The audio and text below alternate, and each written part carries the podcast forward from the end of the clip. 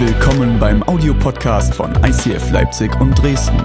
Wenn du Fragen hast oder diesen Podcast finanziell unterstützen möchtest, dann schreib uns an info at icf-leipzig.de.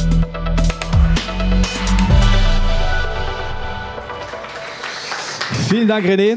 Also, äh, es ist sehr genial, hier bei euch zu sein. Morgen waren wir in Dresden, sind wir hier in Leipzig. Und der Osten ist etwas, was meiner Frau und mir ganz besonders auf dem Herzen liegt. Nicht nur, weil meine Schwiegereltern in Jena wohnen seit längerer Zeit, sondern wir wollten mal, als wir eine Kirche gründen wollten, sie in Rostock gründen. Lange Story, kann ich jetzt nicht erzählen, warum wir dann in München gelandet sind, so ungefähr das Gleiche, ja, also Rostock und München, Mentalität, Leute, alles genau gleich eigentlich, ja. Aber seitdem äh, beten wir, seit über zwölf Jahren beten wir dafür, dass in Ostdeutschland Kirchen entstehen, die Power haben, die Jesus wieder kennenlernen und eine lebendige Gottesbeziehung feiern. Und heute hier zu sein, heute Morgen in Dresden und heute hier, das ist für uns eine riesen Gebetserhörung. Und deswegen will ich am Anfang noch etwas mit euch machen. Und zwar, äh, wenn du noch nicht lange in dieser Kirche bist oder Kirche nicht so kennst, dann kennst du vielleicht auch noch nicht die Pastoren-Ehepaar hier, René René und äh, Deborah so gut, aber ich möchte eins sagen. In Bayern haben wir ein Sprichwort, ich weiß nicht, ob ihr das hier auch habt. Das geht so. Nicht geschimpft ist schon glob knurk. Gibt es das hier so ungefähr auch? Ja. Okay. Ja, okay, wir schmetzen nicht drüber, das ist Schwäbisch, aber ich weiß nicht, wie man hier sagt. Das ist absolut ein, wie soll ich sagen, ein, ein, die deutsche Kultur ist nicht nur göttlich. Ist dir mal aufgefallen?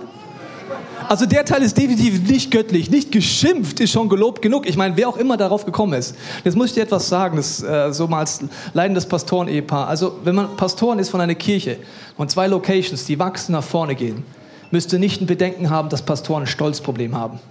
Das heißt, man muss Pastoren niemals runterholen. Das sage ich dir jetzt mal aus eigener Erfahrung. Es gibt so selbsternannte Pastoren-Runterholer. Die denken, oh, der René, jetzt, hat er, jetzt muss ich wieder runterholen. Also der Hauptkampf, den man als Pastoren hat, ist nicht aufzugeben.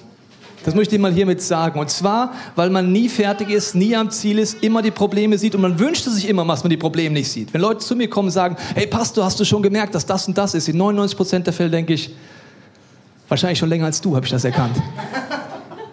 Aber ich muss mit der Unfertigkeit leben. Deswegen machen wir jetzt gleich was. Ich weiß, ihr seid als Church da schon weit, aber wir werden jetzt gleich mal stellvertretend den beiden Applaus geben und dafür auch all den Leuten, die dranbleiben, die verstehen, Kirche ist Familie, durch dick und dünn dran zu bleiben und nicht aufzugeben. Also stellvertretend euch beide mal einen Applaus geben und allen anderen auch.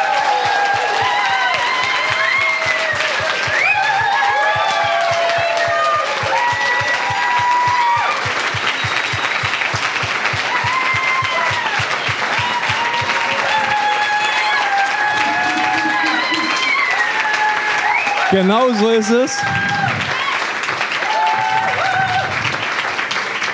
Jetzt stellt sich vielleicht die Frage, darf man das? Ja, natürlich darf man das. Man sollte Wertschätzung ausdrücken. Ja, es gibt viele Teile unserer deutschen Kultur. Ich werde auch einen anderen heute uns zeigen. Der ist nicht besonders göttlich und nicht besonders von dem, was Gott sich gedacht hat. Als ich mit 19 Jahren Jesus kennengelernt habe und eine lebendige Gottesbeziehung, habe ich sehr viele Fragen gehabt am Anfang. Ich weiß nicht, ob du eine lebendige Gottesbeziehung kennst. Wenn nicht, kannst du heute neue Dinge ausprobieren. Aber ich habe dir eine Grafik mitgebracht, die mich lange beschäftigt hat. Und zwar zeigt sie dir auf der einen Seite, bin ich gezeichnet, wunderbar gut getroffen. Auf der anderen Seite siehst du Gottes Liebe, sein Wesen. Aber ich hatte wie drei Hinderungsgründe, mich auf Gott überhaupt einzulassen. Und das erste war die Kirche. Ich habe gehört, hier sagt man Kirche oder so ungefähr. Kirche? Kirche? Also nicht dieses rote Teil, sondern Ach, das, wie das rote Teil. Okay. okay, also Kirche, warum? Kirchengeschichte. Das, was ich da mitbekommen habe, wie ich mitgekriegt dass die Institution Kirche auch sehr viel nicht Schönes gemacht hat, war für mich ein Hinderungsgrund zu sagen, ich lasse mich auf den christlichen Glauben ein. Dann der nächste Hinderungsgrund waren Christen. Ich nenne es mal das christliche Bodenpersonal. Vielleicht habe ich nur die Falschen getroffen, aber ich habe Leute getroffen, die das eine gesagt haben und das andere gelebt haben. Und ich habe gedacht, wenn das Bodenpersonal so drauf ist, will ich mit dem Chef nichts zu tun haben. Das war meine Logik, bis ich 19 war. Dann habe ich irgendwann gedacht, das ist aber auch nicht so ganz konsequent. Nur weil Christen nicht perfekt sind oder weil die Kirche viel missbaut, heißt das noch lange nicht, dass es nicht eine Gottesbeziehung gibt.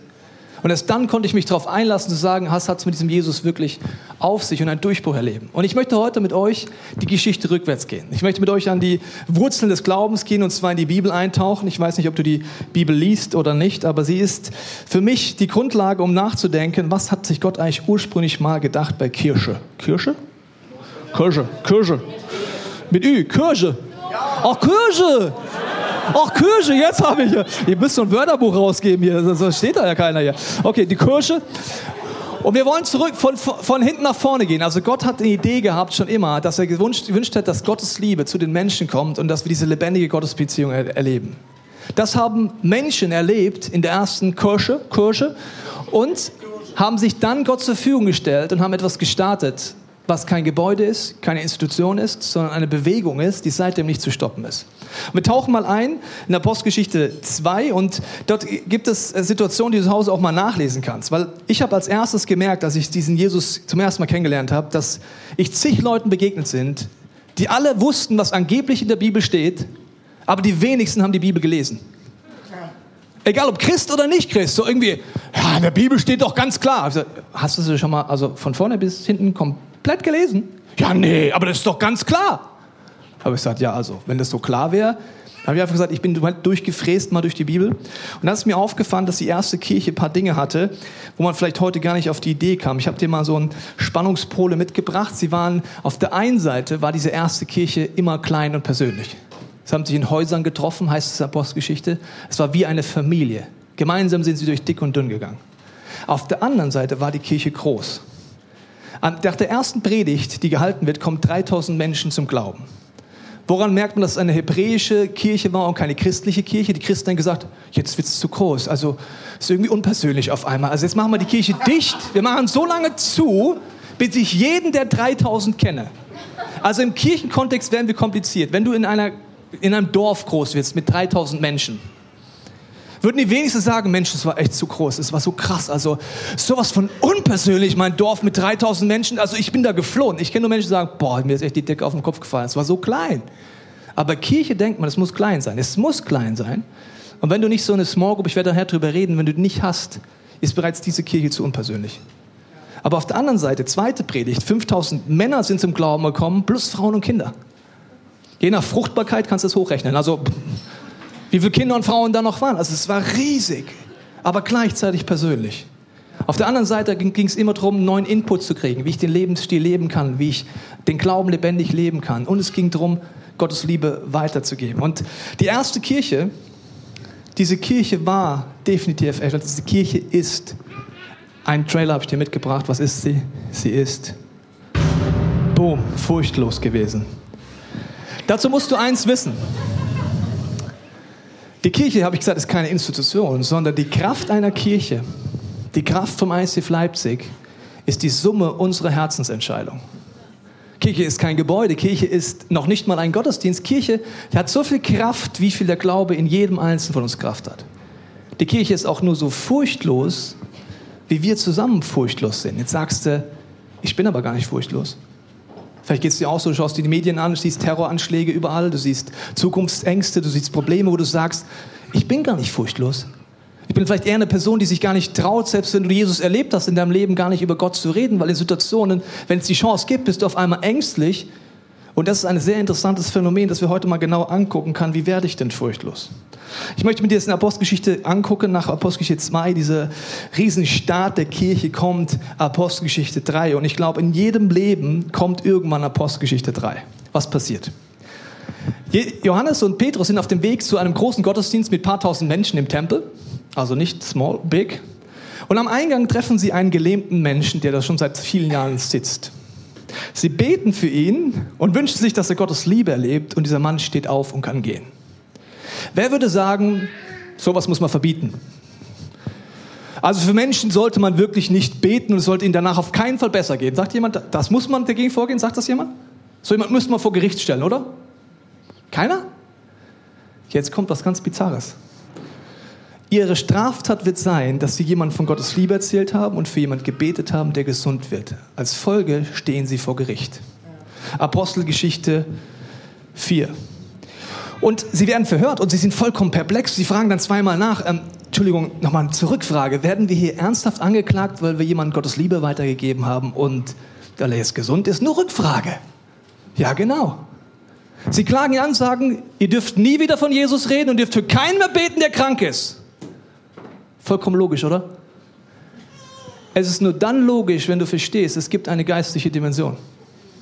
Ohne eine geistige Dimension sind all diese Reaktionen nicht logisch. Das ist die gleiche Situation, wenn du anfängst, diesen Jesus zum ersten Mal kennenzulernen und du hast den Wunsch, dass andere Menschen ihn kennenlernen. Dann nennt man das oft Missionieren. Kennst du das? Missionieren. Vielleicht bis zum ersten Mal denkst du ja, ach, ich wusste, die Christen missionieren. Als ob das irgendwie so eine Haut, anstrengende Hautkrankheit ist. Also, mich hat letztens ein Journalist von einer großen süddeutschen Zeitung, ich sage nicht welche, hat mich mal gefragt, äh, er hat mich gefragt, also, Herr Teichen, missionieren Sie eigentlich? Habe ich gesagt, nicht mehr, aber auch nicht weniger. Als Thermomix, Tupperware, BMW, als irgendwelche hobbylosen Menschen, die mir ihre Werbung rein, also nicht mehr, aber auch nicht weniger. Da hat er gesagt, ja, das ist was anderes. Wieso? Wieso ist was anderes, wenn jemand für Thermomix wirbt? Ich werbe für Jesus. Wo ist der Unterschied? Du kannst heutzutage für alles werben. Für Yoga, für Buddhismus, für alles. Aber wenn du über Jesus redest, irgendwie wird es auf einmal komisch. Das ist nicht logisch, wenn du nicht weißt, es gibt eine geistige Dimension.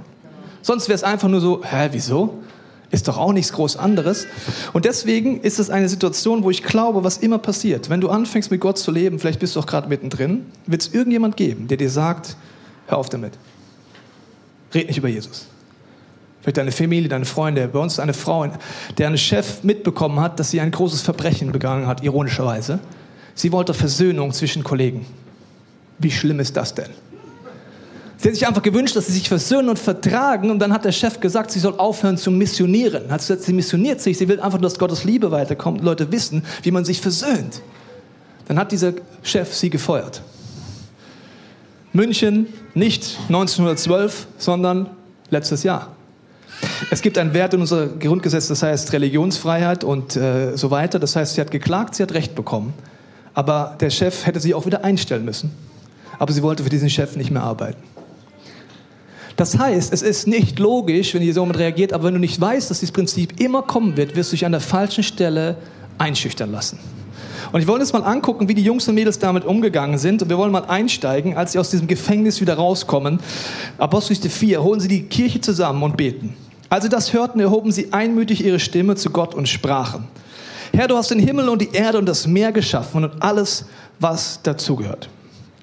Woran merkt man, dass es hier keine deutschen Christen sind, die beten, sondern hebräische Christen, die vielleicht noch ein bisschen mehr vom Glauben verstanden haben als wir. Ich wette, der durchschnittlich deutsche Christ würde niemals so das Gebet anfangen, sondern wir sagen, hey Gott, es gibt echt ein Problem. Wir waren vom Gericht, also so als ob so, so Funk an Himmel, Himmel, Himmel, Himmel. Äh, Gott, hast du es überhaupt mitbekommen? Wir sind in Panik und wir beschreiben Gott erstmal relativ lang das Problem. Als ob Gott sagen würde, was habe ich gar nicht mitgekriegt? Habt ihr Probleme da unten? Gott ist gar nicht dort oben, er ist sowieso schon da. Du kannst Gott all deine Probleme sagen, aber du brauchst es eigentlich gar nicht. Was du brauchst, ist das Mindset, sie überlegen sich, wer ist eigentlich Gott, mit wem rede ich eigentlich gerade?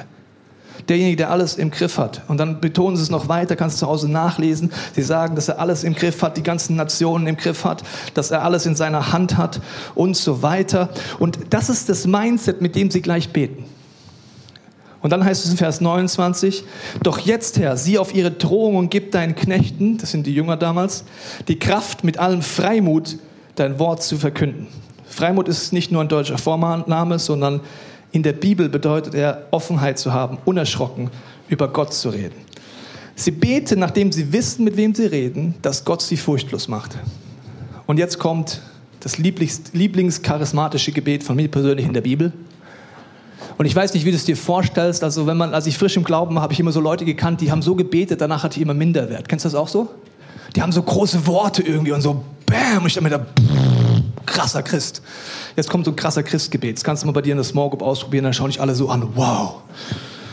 Streck deine Hand aus, Gott, damit Heilung und Zeichen und Wunder geschehen durch den Namen deines heiligen Knechtes Jesus. Das ist mal ein Gebet, ha? Da kannst du jeden Durchschnittschrist beeindrucken mit. Wenn du so mal betest, verstehst du? Aber es gibt ein Missverständnis. Man kann das beten und denken, der Job von uns Christen oder gläubigen Menschen ist, ich bete und Gott macht den Job. Und ich schaue zu. Die Frage ist, wie funktioniert Gottes mächtiger Arm? So, so, so, wie? Jesus sagt ihnen vorher schon, er sagt, ich werde jetzt zu meinem Vater im Himmel gehen. Ab jetzt seid ihr meine Hände, meine Arme, meine Herzen und meine Füße. Ab jetzt werde ich euch als lebendige, gläubige Menschen benutzen, dass Gottes Liebe rausgeht. Das heißt, wenn sie beten, dass Gottes Arm sich bewegt, für wen beten sie eigentlich? Für sich selber. Ich meine, das ist schon sehr herausfordernd. Sie sind auch übrigens die, wo es macht. Und dann heißt es, als sie gebetet hatten, bebte der Ort, an dem sie versammelt waren. Und alle wurden mit dem Heiligen Geist erfüllt und verkündeten freimütig das Wort Gottes. Boom. Das war das Erdbeben. Die Frauke würde euch jetzt ein Beispiel erzählen, weil ich glaube, wenn ich verstehe, dass in mir es interessanterweise ich immer Angst kriege, wenn es um Jesus geht und ich verstehe, es eine Geistdimension hat, werde ich in Zukunft anders reagieren. Die Frauke wird euch mal ein Beispiel erzählen, wie sie es erlebt hat. Ich habe äh, seit ungefähr zwei, drei Jahren einen großen Schatz in meinem Leben. Und zwar eine junge Frau, die aus Bulgarien kommt und so zweimal äh, oder alle zwei Wochen zu mir kommt und mir hilft zu putzen bei uns zu Hause. Und äh, jetzt letzten Freitag kam sie und sie muss dann durch den Park laufen von der U-Bahn und ist, äh, stand vor der Tür, hat geklingelt, ich habe ihr aufgemacht und ähm, ich habe gemerkt, irgendwas stimmt mit ihr nicht. Sie sieht ein bisschen anders aus als sonst und dann ist sie so reingehumpelt. Und habe ich gefragt, Elli, geht's dir nicht gut? Was, ja, und dann hat sie gesagt, sie hat sich gestern so das Knie gestoßen und sie kann kaum laufen und sie weiß auch nicht, wie sie gleich die Treppe hochlaufen soll und wie sie das alles machen soll. Und ähm, und das ist so ein Moment. Wir haben im ICF München das Jahresmotto Fearless. Und ich habe so viel schon erlebt mit diesem Gott.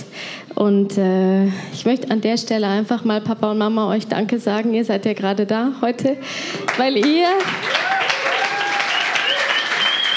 ihr seid, ihr seid diejenigen, die mir gezeigt haben, was es für einen Jesus gibt, weil ich habe als ich 17 Jahre alt war, so eine richtig spektakuläre Heilung am eigenen Körper erlebt. Mein Vater hat mich da hingeschleppt und äh, ich habe mich für, dafür mich beten lassen und was Abgefahrenes erlebt. Das würde jetzt hier alles den Rahmen sprengen, aber deswegen weiß ich, dass es diesen Jesus gibt und dass er wirklich heilen kann.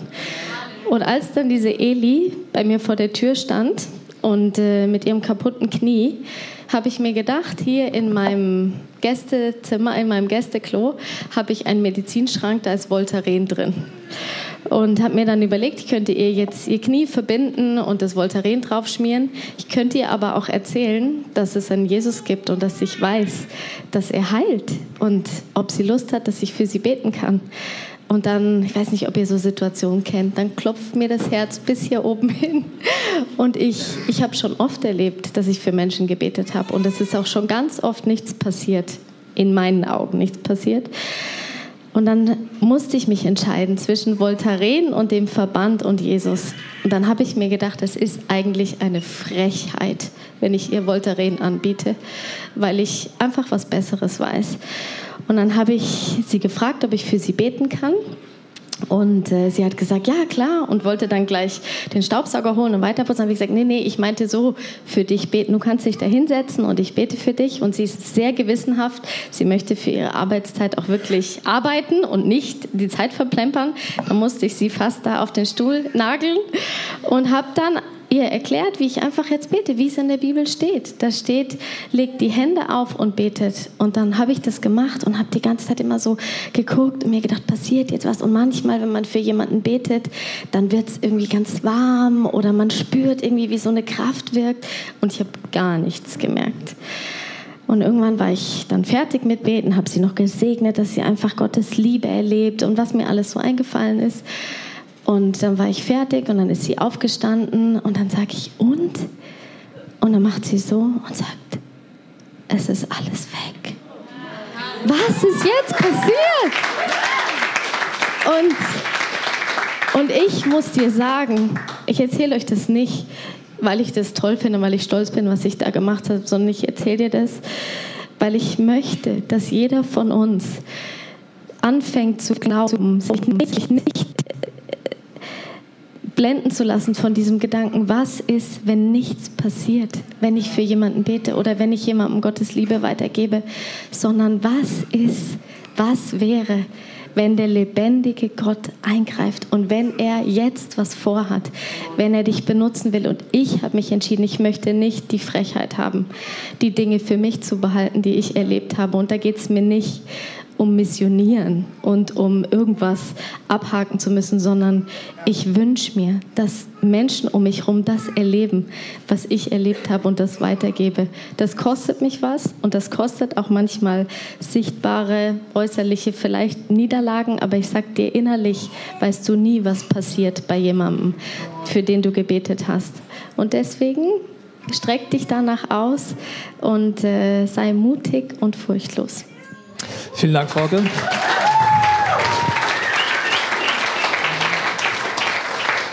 Als ich verstanden habe, dass es aus Sicht einer geistlichen Mission normal ist, in dem Moment, wo es um Jesus geht, Angst zu haben, habe ich keine Angst mehr.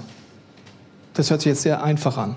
Weil davor, als ich mich einschüchtern konnte, ich war wie geblendet. Und ich habe eine junge Frau in unserer Kirche, sie hat das gleiche Prinzip ausprobiert und oft brauchst du andere Menschen, um deine Ängste zu überwinden. Ich brauche das sehr oft. Ich für mich alleine und deswegen Kirche besteht aus Gruppen, aus einer Familie, die durch dick und dünn geht. Also das war so ein Moment, wo äh, unsere, eine unserer, aus dem Team, sie ist, geht in unserem ICF Kids Team raus in Parks, in einen Park, wo überwiegend Moslems sind und geht dorthin und macht ein ICF Kids Church dort vor Ort in dem Park. Sagst du, das ist schon total mutig, stimmt. Aber sie hat irgendwann gemerkt, durch die Predigtserie, die wir hatten, dass sie gemerkt hat, ja, sie predigt schon von Gott und von Liebe und Nächstenliebe und Werte und hat gemerkt, das macht sie einfach im Park. Aber sie hat immer Angst gehabt, das Wort Jesus im Mund zu nehmen. Ist das nicht interessant? Unterbewusst hat sie immer, wenn es um Jesus ging, hat sie es nicht mehr gemacht. Dann hat sie es reflektiert, das Team zusammengeholt und gesagt, sag mal, ist doch nicht logisch. Jesus ist der Schlüssel zu einer lebendigen Gottesbeziehung, wir trauen uns nicht drüber zu reden. Dann haben sie das Team sich so ein Erinnerungsmerkmal gemacht, jeder hat mitgebetet, jeder wusste, heute wird die Jule zum ersten Mal auf diese kleine Bühne gehen in den Park und wird auch von Jesus erzählen. Sie hat sich eine Bibelstelle aufgeschrieben, da stand drin, dass mit Gott alles möglich ist. Und sie steht hinter der Bühne, hinter so einem kleinen Vorhang und sie weiß, das Theaterstück läuft, das ganze Team betet mit und diesmal wird sie zum ersten Mal im Park mit überwiegend Moslems darüber reden, dass Jesus die Antwort ist. Das Herz schlägt bis zum Hals, sie ist mega nervös, aber sie kennt das Prinzip mittlerweile, sagt, nee Jesus, ich werde es jetzt tun. Sie geht raus und erzählt, wer dieser Jesus ist zum ersten Mal. Sie traut sich zum ersten Mal darüber zu reden und danach wird sie sagen, das war das erste Mal, dass sie sich komplett frei gefühlt hat. Weil sie war einfach nur sie selber. Davor hat die Angst dafür gesorgt, dass sie gar nicht sie selber war, dass sie sich verstellt hat. Und sie erzählt es und am Ende macht sie einen Aufruf und sagt zu diesen vielen Kindern und vielen Eltern, die dort sind, sagt sie, wenn du heute eine Freundschaft mit diesem Jesus anfangen willst, kannst du nach vorne kommen und ein Freundschaftsbändchen abholen. Sie erklärt ganz genau, was das ist. Sie sagt, wenn du jetzt kommen willst, dann komm. In dem Moment strömen 40 Kinder nach vorne, Eltern nach vorne und sie ruft das Team zusammen, fragt nochmal jeden, ob er verstanden hat, was das ist, bevor er dieses Bändchen gibt. Und sie hat danach gesagt, wenn du mir vorher gesagt hast, dass wir einem Münchner Park bei einem Einsatz 40 Menschen zum ersten Mal Jesus begegnen, hätte sie gesagt, das gibt's nicht. Das ist ja Apostelgeschichte. Der einzige Unterschied war, sie hat sich mal getraut, einen Schritt zu gehen. Dann sieht sie eine Mutter mit Kopftuch, sie geht zu dir hin, weil sie dann auf einmal wirst du dann wirst du erleben, wenn du es anfängst zu leben, wirst du mehr du selber, wenn er als den Blitzgedanken fragt, diese Mutter, du kennst sie, ob sie auch so ein Freundschaftsbändchen will. Sie geht zu dir hin sagt, ja, das will sie. Aber sie sagt auch, sie hat ein Problem und sie betet mitten im Park für eine Mutter. Und sie hat gesagt, danach war sie so sehr sie selber, wie selten davor. Angst sorgt dafür, dass du nicht du selber bist. Dass du nicht authentisch bist. Und deswegen bleibt die Kirchengeschichte in Deutschland, aber auch deine persönliche Jesusgeschichte oft in Kapitel 4 stecken bei Gegenwind in Situationen, wo es nicht weitergeht. Und ich merke, ich selber brauche auch diese Gruppe. Ich mache es ein Beispiel in meinem Leben, eine ganz andere Angst. Und zwar hatte ich vor einigen Jahren eine Herzoperation. Ich musste dort operiert werden und äh, die Zeit danach hatte ich wie so Panikattacken. Ich konnte erst nicht in geschlossene Räume gehen, weil ich dachte, ich kriege keine Luft danach. Ich konnte nicht U-Bahn fahren, ich konnte nicht S-Bahn fahren. So ein Raum hier hätte mir schon Angst gemacht vorher, bevor ich reingegangen bin. Was mache ich, wenn ich eine Angst habe? Erstens, ich tue meine Small Group mit reinbeziehen. Ich habe den Jungs gesagt, schaut mal, ich habe hier eine Challenge. Sie haben mit mir gebetet, wir sind zu Gott gegangen. Sie sind mit mir das erste Mal S-Bahn gefahren wieder, U-Bahn gefahren und wir sind in die Kirche wieder gemeinsam gegangen und ich habe gemerkt, ich überlebe es. Es hört sich vielleicht viel lustig an, aber ich habe gedacht, ich ersticke. Und das sind Momente, wo ich merke, ich brauche eine Gruppe von Menschen, die sich auf Gott fokussieren. Das gibt auch Situationen, wo du vielleicht merkst, vielleicht bist du sogar in einer Small Group im ICF Leipzig, aber reflektier mal, wie ist der Charakter eurer Gruppe?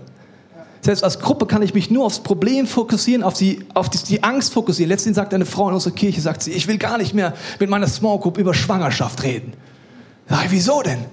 Ja, als ich letztes Mal darüber erzählt hatte, hat nur jede Frau, die hatten alle schon Kinder bekommen, eine Horrorgeschichte nach der anderen erzählt, was bei einer Geburt alles passieren kann, wie lange das dauern kann, was alles reißen kann und was danach alles passieren kann mit dem Kind. Wow, was für eine coole Gruppe. Egal ob Christ bist oder nicht Christ, wenn das jetzt deine Angst ist, du kannst dich als ganze Gruppe nur um deine Angst drehen und sagen, ja, ist echt schwierig und das ist echt ein Problem und das ist noch das und dann nennt man das irgendwie, egal wie du es nennst, aber es ist definitiv keine göttliche Gruppe. Eine göttliche Gruppe sagt, ja, ich habe die Angst verstanden, jetzt lass uns mal Gott suchen. So wie die damals gebetet haben. Und ich habe dann gemerkt, ich hatte noch zwei Schritte vor mir. Der nächste Schritt war dann in ein Flugzeug zu fliegen über den Atlantik. Das war relativ challenging, weil da zu sagen, da kriege ich noch Luft, das war der nächste Step. Bin ich wieder mit meinem Team über den Atlantik geflogen und dann wusste ich, es gibt einen letzten Schritt. Ich war unterwegs in Israel und dort gibt es den sogenannten Hiskia-Tunnel. Ich habe dir mal ein Bild gebracht, den hat der König Hiskia äh, gebaut. Dort geht es relativ lange runter. Es geht immer weiter runter und am Ende kommt folgendes Bild. Dort ist ein ganz enger Tunnel, wo es stockdunkel wird. Das war jetzt mein Handy. Es wird sehr eng unten. Unten fließt Wasser. Du hast zwar deine Handytaschenlampe, sonst nichts. Es ist so breit wie dein Oberkörper und du musst ab und zu so laufen und hier ist das Wasser. Es gibt nur einen Weg und zwar 15 Minuten in eine Richtung. Du kannst dich umdrehen, hinter dir kommen fette Amerikaner, du wirst es nicht schaffen, zurückzukommen. Du wirst es nicht schaffen, zurückzukommen. Und wirklich, ein, ein Amerikaner ist fast stecken geblieben vor mir. Ich war dankbar, dass er rechtzeitig umgetreten ist. So, also, und ich wusste, wenn ich da unten reinkriege, ist der letzte Schritt, ich werde wieder Angst kriegen. Mein Kopf will mir sagen, du erstickst hier unten, du wirst einen Herzanfall kriegen und die Angst wird wieder kommen. Also habe ich äh, unsere Jugendpastoren Silas und Fabienne mitgenommen gesagt, wollte mit mir durch den Hiskia-Tunnel. Selbst unser Guide wollte da nicht durch, ich weiß auch nicht warum. Er hat uns danach erst erzählt, dass er nicht bescheuert ist. Okay, jedenfalls sind wir da durchgelaufen und dadurch, dass wir zusammen waren, haben wir Folgendes gemacht. Die Fabienne lief in der Mitte, der Silas hinten, ich vorne. Die Fabienne hat auf einmal angefangen zu singen. I'm no longer slave of fear. I am a child of God. I'm no longer a slave for fear.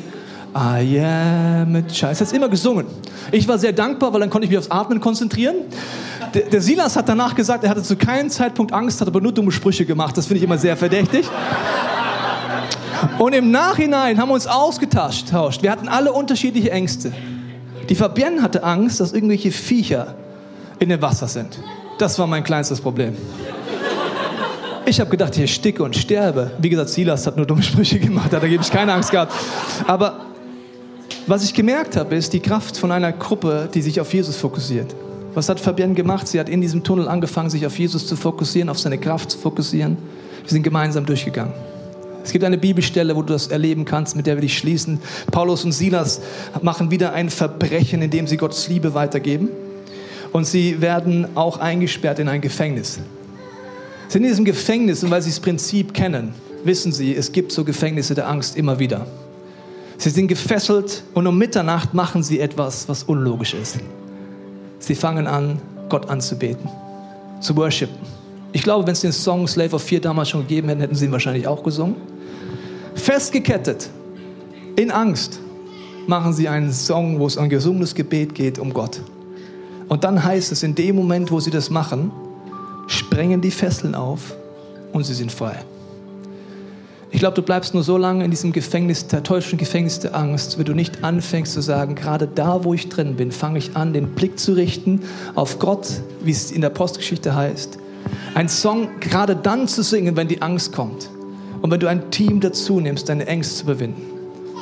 Ich weiß nicht, was deine Angst ist. Vielleicht ist deine Angst, dass du noch nie eine lebendige Gottesbeziehung ausprobiert hast und sagst, ich habe keine Ahnung, was auf mich zukommt.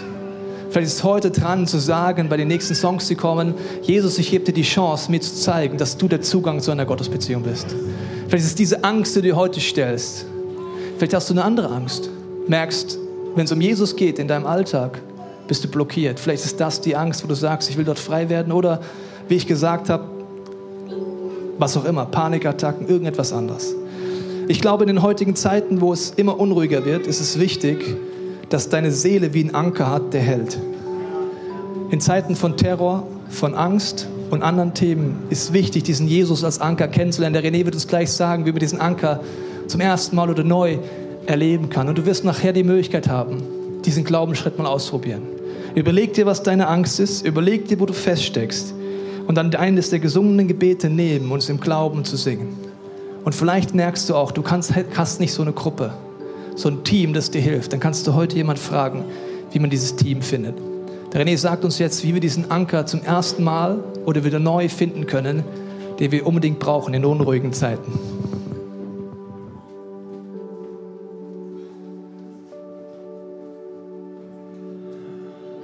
Vielen Dank, Tobi. Lass uns gemeinsam aufstehen. Das ist ein Zeichen der Ehre. Wollen gemeinsam beten.